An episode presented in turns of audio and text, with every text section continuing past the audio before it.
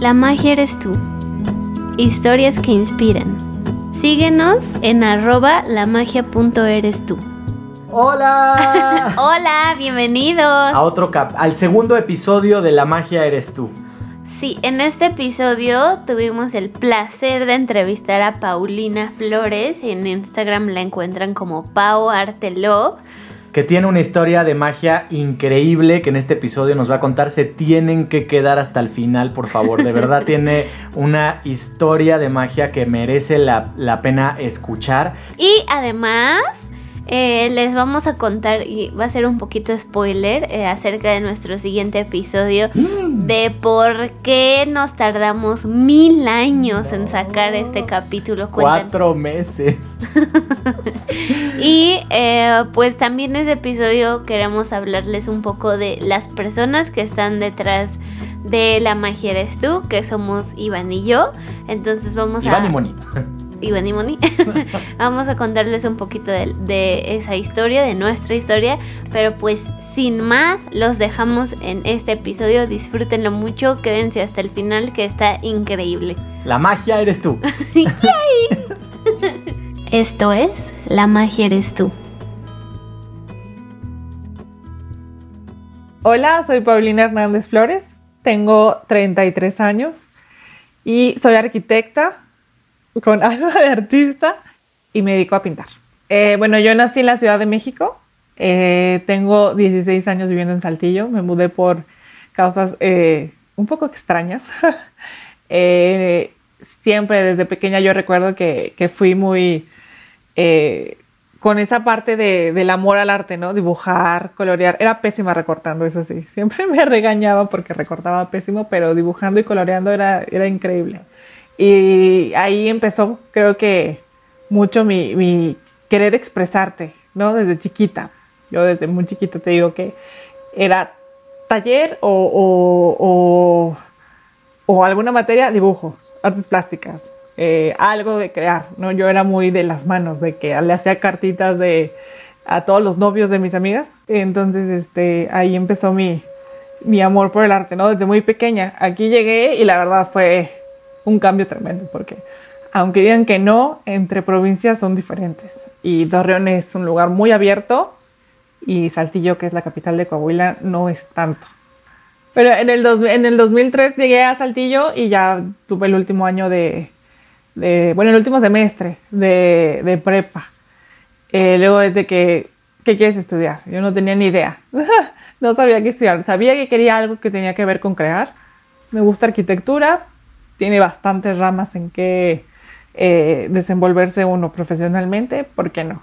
Eh, mi sueño también era irme a estudiar a otro lado, a otra, pues, otro país, ¿no? Con otra cultura, con otra mente, sobre todo en lo que es arquitectura, ¿no? Porque hay, hay demasiadas cosas nuevas que aquí aún no, aún no llegan, o aún no hay, o no hay posibilidades, o, apenas llegan y dicen, no, hombre, ya en otro lado ya eso ya es obsoleto, ¿no? Eh, pero pues no, y, este, y un día en verano del 2007, eh, este, en el 23, de hecho 23 de junio del 2007, eh, cerraban un bar aquí y yo dije, no, o sea, yo tengo que ir porque toda la crema y nata y todos mis amigos, toda la universidad, estar ahí, tengo que ir, tengo que estar ahí presente. Yo estaba súper enferma, de que no podía ni hablar, tenía principios de bronquitis, creo. Y dije, ay, no me vale, sí, me siento súper bien, según yo.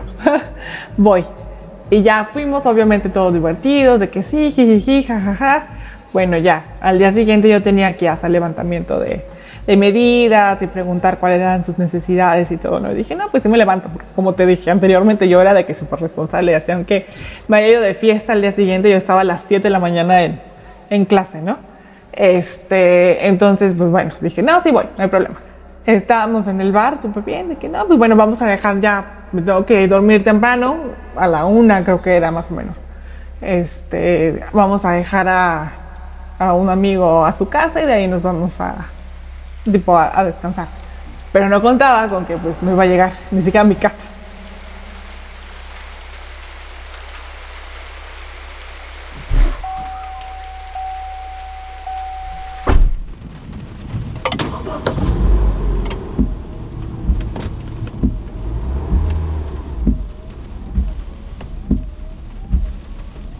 Bueno, yo no era la conductora designada ese día, me recosté, yo no iba adelante, yo iba en la parte este, atrás del carro. Fue a cargar gasolina y ahí en el Inter como que un carro se le cerró, ella este, por esquivarlo, eh, como que dio un volanteo.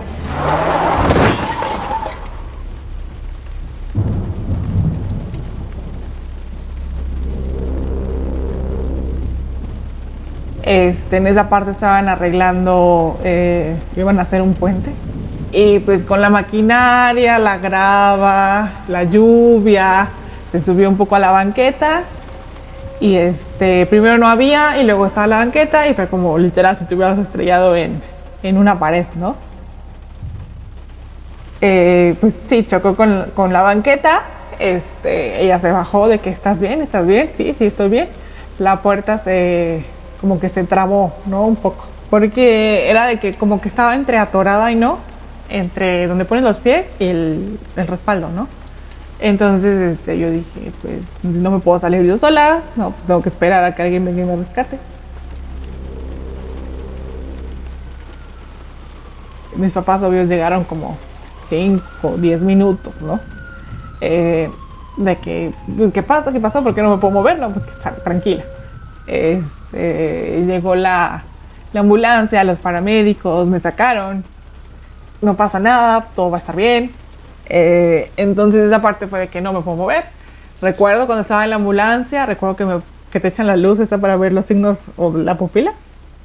Recuerdo cuando llegué a, urgencias, obvio me operaron primero como para alinear, porque obvio cuando tienes el accidente y tu cabeza choca, eh, la columna y la médula eh, como que se, se contrae, ¿no? Porque mi lesión no, no, no fue completa, completa es que se secciona, fue incompleta, como que nada más se apachurró y uno que otro nervio por ahí se dañó. O sea, llega señal no correcta, pero llega. Yo lo veo como el cuerpo humano como si fuera una casa arquitecta, en fin, ¿no? De que la electricidad, la hidrosanitaria, y ya sabes. Este, entonces no llega por completa la señal. Eh, es una lesión medular cervical, C5, C6, o sea, una cuadriplegia. Eh, en palabras normales, es este, que no puedes mover absolutamente nada de tu lesión para abajo, ¿no? Entonces, pues del cuello para abajo, literal, no puedes sentir, mover, controlar absolutamente nada, nada, nada, nada, nada. Ah, también me recuerdo, eh, me fracturé el brazo el brazo derecho, pero mi lado derecho se afectó más. Yo soy diestra. Y con todo esto y la rehabilitación tuve que hacerme zurda. y pues obviamente con la lesión este, y con la fractura, el brazo quedó un poco más este, débil, adolorido. Me costaba mucho trabajo moverlo porque aunque te digan no vas a mover nada del cuello para abajo, pues no es lo que digan los doctores, ¿verdad? Ellos te dicen y son más crueles que, que nada, pero yo creo que es mejor que te den esperanzas, ¿no? Entonces uno nada más se agarra de, de Dios, de ti y dice, pues lo que sea. Los días en, el hospital fueron un poco complicados. Eh, yo no quería ver a nadie, más que a mi familia, obviamente, ¿verdad? Porque dice, o sea, ¿cómo? ¿Cómo esto me pasó a mí? ¿No? ¿Por qué? Cuando le pasa algo así dices, o sea, güey, yo no he matado, ¿no? No he hecho nada. ¿Cómo te puede pasar algo, entre comillas, tan feo. Pero en, esta, en ese tiempo uno no ve lo bueno. No, uno no nada más se enfoca en lo peor que, que es, ¿no? De que, ay, un accidente y no puedo caminar y quién sabe qué va a hacer de mi vida, ¿no? Porque dicen, hombre, ya, ya ni para qué le muevas, ya se va a quedar así toda la vida. Gracias a Dios, no fue tan así. Entonces dice, ¿cómo? ¿Por qué? ¿Qué hice? No, son como que las primeras preguntas que, que se te vienen a la mente. Cuando deberías de preguntar otra cosa, ¿verdad? O deberías de agradecer más bien. Porque me acuerdo que, que mi abuelita, mi abuelita no le querían decir que tuvo un accidente, porque ella estaba en Estados Unidos. Y, este, y, dije, y, y, yo dije, ay, mi abuelita, que no sé qué, no, no le vamos a decir porque pues, está enferma el corazón y pues no está aquí, mejor la traemos y luego le decimos, bla, bla, bla. Me dijo, o sea, estás viva, piensas, respiras por ti misma, porque una lesión más arriba ya no puedes respirar por ti misma. Obviamente una lesión más abajo puede ser más independiente, ¿verdad? Pero creo que todo es perfecto hasta en eso. y uno no se da cuenta hasta después de mucho, mucho tiempo. Em, y me dijo, estás viva, puedes disfrutar a tus padres, a tu hermana y lo que venga, ¿no? Entonces yo dije, tienes razón. Claro, al principio es súper difícil de entender. Lo puedes aceptar, pero no entender.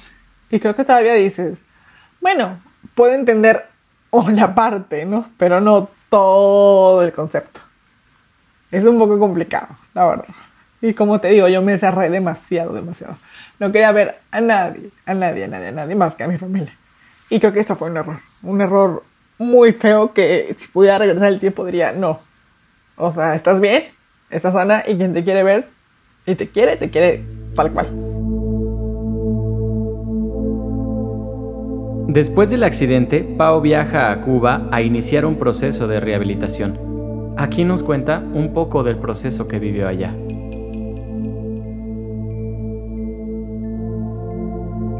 Eh, me dijeron, tienes que irte a Cuba, porque allá son los mejores en rehabilitación. Me fui a Cuba, no sé qué tengo yo con el 23. Ahí conocí más gente, dije, ok, no soy la única, hay más, eh, estoy... Y no es que te compares, porque no, eso es, eso es feo y, a veces muy cruel tanto para con la gente que te comparas y para uno. Tengo la posibilidad que esté mi mamá, hay otros que se iban solos a ver, ahí los dejaban. Eh, y pues ahí vi de todo, ¿no? Vi niños con problemas, vi abuelitos con problemas, no solo eh, de lesión medular, ¿no? Sino de que em, Parkinson, Alzheimer. Y yo dije, wow, o sea, era un mundo como que completamente desconocido para mí, ¿no? Porque uno está sano y dice, ay, me vale lo que le pase a alguien, ¿no?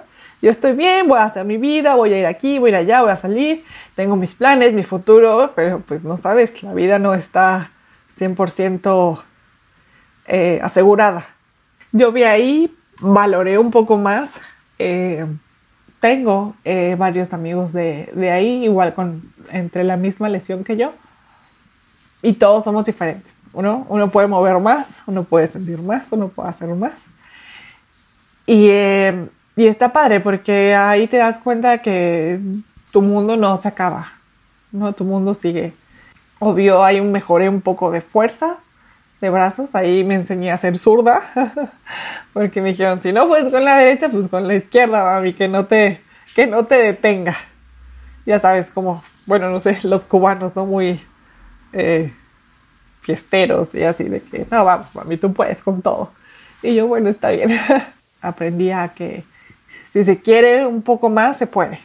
Obvio, aprendí más con el tiempo, ¿no? Si, si, si ahorita me hubiera pasado el accidente, haz de cuenta que tendría otra mente. ¿no? A lo mejor todo hubiera sido diferente. Eh, fue difícil, estuve como tres meses ahí, sola con mi mamá. Eh, mi hermana estuvo aquí sola igual, igual ella también pasó sus cosas, ¿no? Este, ya sabes que la culpa, que yo iba manejando, que esto, que lo otro.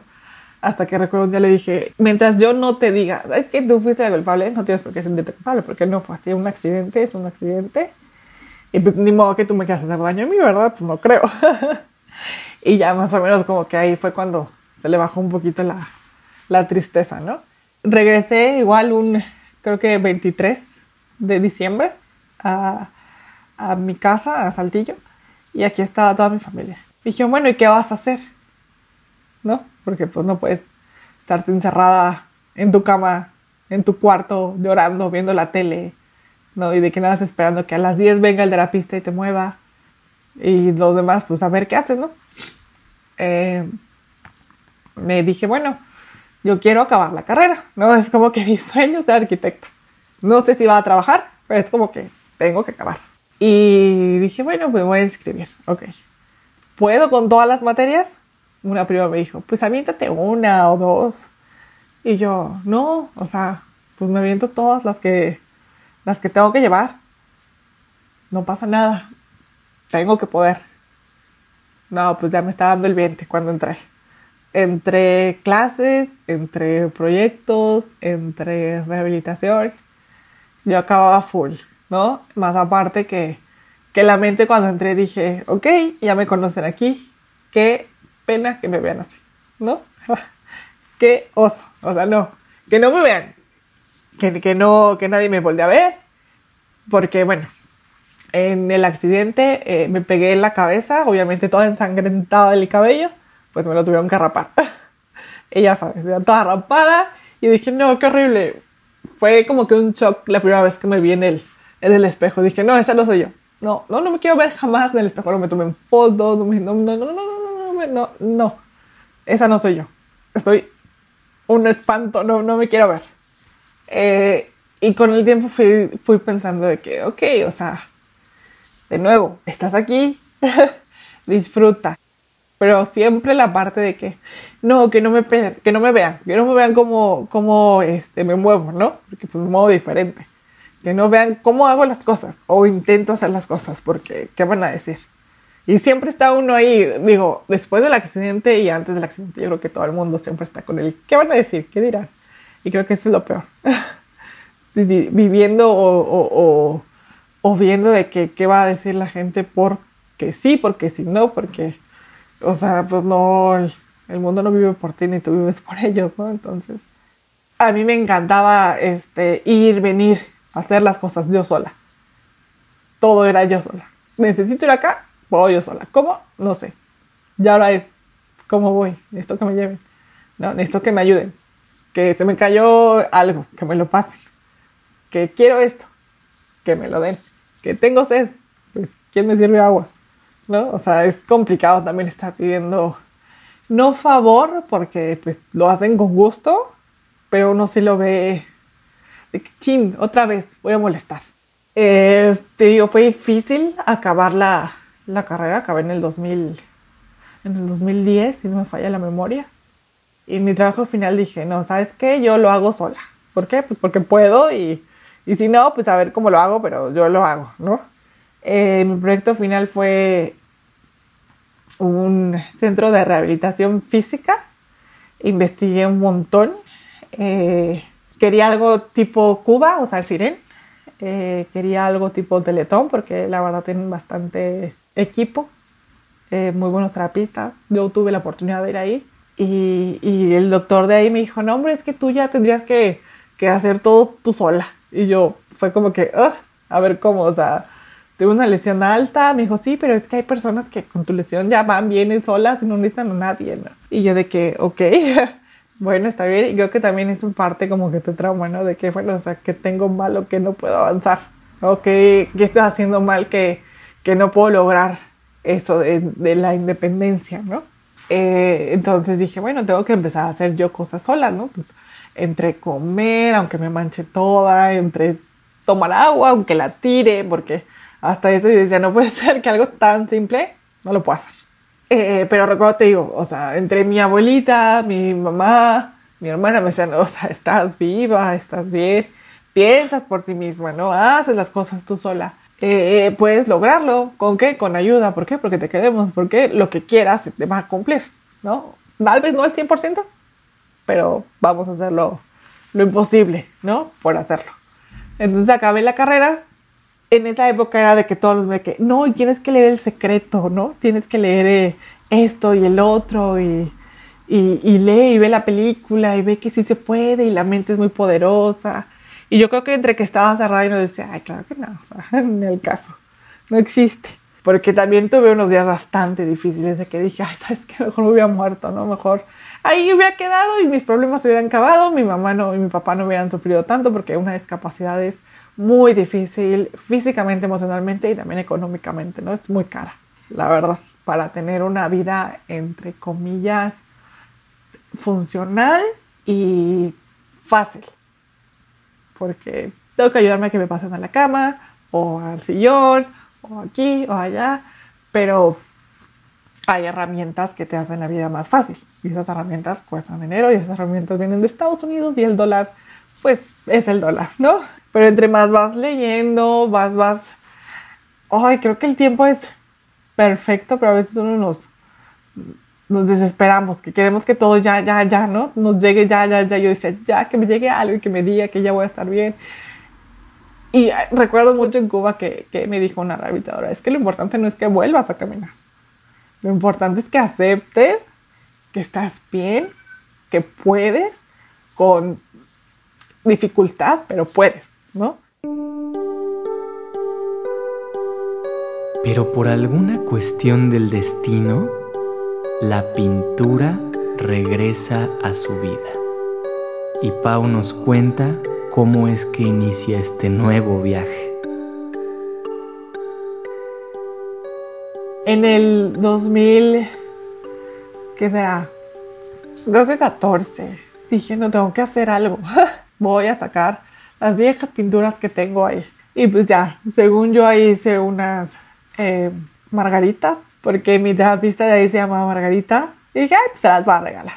Eh, regresé a, a, la, a Saltillo y aquí una terapista me dijo, oye, pues si pintaste ya, ¿por qué no te animas a pintar más? Digo, pues ¿qué tiene? Así ocupas la mente y haces este, pues, terapia igual, ¿no? Física, este, ocupacional, ¿no? En tus manos, en fuerza en brazo, y yo, bueno, pues sí, tal vez. ¿Por qué no? Y ahí vi que, que, te olvidabas completamente de tu situación, ¿no? Te olvidabas del mundo, te olvidabas de tus problemas. Entonces eh, me puse a, a, a, pintar eso y dije, bueno, o sea, yo puedo hacerlo desde cero, así aunque mi mamá me ayude y me pase la pintura y se me caiga el lápiz y quede todo manchada. ¿Por qué no? Voy a empezar a, tomar clases, pues que me enseñen, ¿no? Desde cero. Así también me ocupo en eso y, me ocupo en, en, otra cosa que no sea pensar cosas malas. Y pues dije, pues me gusta. Y empezaba a pintar en mis tiempos libres de terapia y, y, me, y de que se los mandaba a mi familia en WhatsApp, ¿no? De que, ay, miren lo que hice y todos, ay, qué bonito, que no sé qué. Oye, ¿me puedes hacer esto? Ya sabes, la familia siempre apoyándote al ser. Y yo, no, pues tal vez sí pueda, pero pues con ayuda, ¿no? Porque pues mi tío, creo que la primer, el primer encargo fue de mi tío, me dijo, hazme este rostro. Y yo, ok, tengo como cuatro meses en, en clase, ya él quiere que haga un rostro. Bueno, pues tal lo hice con ayuda y pues según yo no me quedó tan mal. Y, era de que, no, pues sigue con tus clases de pintura, yo te ayudo, te damos para las pinturas o te damos para que sigas con clases o para cursos. Y yo de que no, pues no sé si quiera esto, ¿no? O sea, me gusta, me, me relaja, me aísla, no me pone a pensar en nada más que yo, el pincel y vámonos, ¿no? En el 2018 mi tío me dijo, oye, eh, te tengo una sorpresa, un regalo de toda mi familia, ¿no? De mis de mi tía y mis primos. Y ya me dice, abre tu mail. Y ya lo veo y dice, es que sabemos que te gusta mucho el arte, ¿no? Y que, y que pintas y que haces, pues ¿por qué no llevarlo un paso más allá? ¿No? Te doy, te regalo la página. Y yo creo que fue de ahí donde me agarré y dije, sí, esto lo quiero hacer. Lo voy a hacer totalmente mío. Y de ahí empezó Pau Artes, de ahí, de ahí dije, no me suelto y, y, y lo voy a hacer. Pero de ahí para acá yo he hecho absolutamente todo por mí misma, ¿no? Y yo creo que es como que algo que dices, o sea, no tenía ni un quinto, no tenía que pedir hasta para el chicle. y ahora yo me lo puedo comprar. Puedo ser independiente de esa forma. Quiero ser independiente de esa forma. ¿Por qué no llevarlo un poquito más allá, no? Y ahí fue que empecé a idear más cosas, ¿no? A tomar más cursos, a subir más cosas. Eh, pero es algo que me encanta y tengo que encontrar la manera, siempre y cuando la manera de solucionarlo, una obra, ¿no? De que no alcanzo, bueno, pues la giro, la acuesto y luego ya termino con dolor de cuello y lo hago. Mi mano no funciona al 100%, ¿no? Ni a un 50%. No tengo como que mucha eh, pinza fina, entonces de repente a los pinceles les tengo que poner como un tipo foamy con, eh, con una liga para que se haga como que más gordito en donde lo agarro, este, o no tengo a veces suficiente fuerza para difuminar y pues me las tengo que ir ingeniando, ¿no? Bajando, subiendo, volteando, girando, pintando de cabeza, pintando en, en, en la mesa, eh, diciéndole a mi hermana, a ver, pone esta pintura aquí, vacíamela y yo la muevo con, con la espátula me he cortado y de hecho me he sangrado los nudillos porque raspa. Cuando pasas la espátula raspo con el lienzo y pues me los he cortado y sangrado y de que, oh no, ya tiene sangre. Eh, hay veces que tengo literal el, el, lienzo casi en la puntita de la mesa y yo recargándome y mi mamá sosteniéndomelo para que yo lo pinte porque es la única forma en que me acomodo. De que, ok, no alcanzo, bueno, lo bajo, ok. No puedo de esta forma, bueno, lo giro. Eh, y yo creo que esa es donde lo empiezo a disfrutar, donde ya encuentro el cómo lo voy a hacer. ¿No? Porque en el proceso sí es de que, ching, ¿en qué me metí? Por eso me gusta grabarlo, porque digo, ah, yo lo pude hacer. ¿Cómo? No sé, pero lo hice, salió.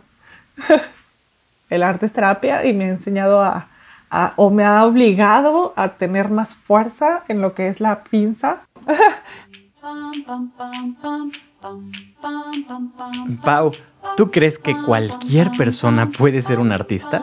Creo que el arte es totalmente subjetivo, ¿no? A lo mejor a ti te puede gustar algo que a mí que digo, ay, no, que es que horror, que pues está, no me provoca nada. Y tú dices, no, hombre, es que está lo máximo. Y yo creo que mientras le guste a la persona que lo hizo y haga sentir algo a alguien, ya. O sea, no necesitas de que tener mil seguidores y que te compren todos los cuadros que haces, porque, bueno, en mi caso no es así. Pero con que te guste a ti y tú digas, estoy satisfecha con lo que hice, yo creo que todo el mundo puede ser artista. Igual, o sea, em, lo veo muy paradojo, ¿no? En Ratatouille, de que todo el mundo puede cocinar. Claro, todo el mundo puede cocinar. Si a ti te gusta y lo disfrutas, porque sobre todo eso, disfrutarlo, eso es la, lo principal. Creo que todos tenemos algo ahí de, de artista, ahí adentro, ¿no? ¿Y qué has aprendido en todo tu proceso desde que comenzaste a pintar? Yo creo que no es nada, no es nada más el talento, sino la disciplina, ¿no? La congruencia, el, el querer hacerlo, el compromiso, el compromiso de, de, estar ahí, practicar, hacerlo, porque hay gente que tiene talento y divino, o sea, de que, ah, dos minutos y ya pintó amonia así súper bella, ¿no? Eh, y, y, y, a uno a veces le cuesta trabajo porque pues no sé si hay gente que nace con eso, ¿no? Y otros pues tenemos que estar ahí luchando diario, diario, diario y viendo cómo solucionarlo, hacerlo. Es que a mí me han dicho, es que te admiro, o sea, pero no he hecho nada más que querer vivir. Qué padre, ¿no? Que, que, que no, te no te rendiste, porque muchos se rinden sin ni siquiera intentarlo y creo que las oportunidades están ahí y a mí me dio la oportunidad de volver a vivir, ¿no? De volver a... Pues sí, obviamente yo tenía sueños, ¿no? Sueños, metas que quería hacer y no las pude lograr, pero los sueños se modifican, los sueños van creciendo contigo y, y creo que eso es lo importante, también escuchar lo que quieres, porque muchas veces no sabes ni a dónde te quieres dirigir, ni qué quieres hacer. Y creo que la vida te va poniendo por el camino que, que debes y tienes que estar. Igual te va poniendo gente. Y eso es, eso es lo padre. Pau, cuéntanos cuál es tu mayor miedo. Yo creo que el mayor miedo es quedarse uno solo, sola en mi caso, de que me pongo a pensar, bueno, pues mi mamá y mi papá, ¿no? Ya están grandes, ¿qué voy a hacer si no están? ¿No? Es como que el miedo latente, siempre, siempre, siempre. O qué pasa si, si mi hermana esto, o mi sobrino el otro, que ahorita que mi sobrino es como que la adoración del, del mundo, ¿no? Entonces yo creo que ese es el miedo, que le que estar sin la gente que te quiere, sin tus seres queridos y yo creo que ese es el miedo, estar sin ellos, un mundo sin ellos, un mundo sin, sin su amor, sin, sin su cariño, yo creo que, ese sería mi más, más grande miedo, ¿no? Porque la soledad, pues a veces uno se siente a gusto con ella, ¿no? Y a veces uno lo busca, pero no porque diga soledad es porque estás solo, ¿no? Es como que algo diferente. Entonces, yo creo que sí, un mundo sin, sin mi mamá, sin mi papá, sin mi hermana o mi sobrino y sin mi perrito, es este, eso es lo que, lo que da más miedo, ¿no? ¿Qué significa para ti el éxito? Y yo creo que el éxito es la, el proceso a llegar a tu meta, ¿no? Y es la felicidad, y es el, el aceptar y el aprobar que tú pudiste hacer algo que querías y que te haga feliz. Creo que ese es el éxito, felicidad, porque no importa que si ganas un chorro o vendes un chorro de cuadros, ¿no? En nuestro caso.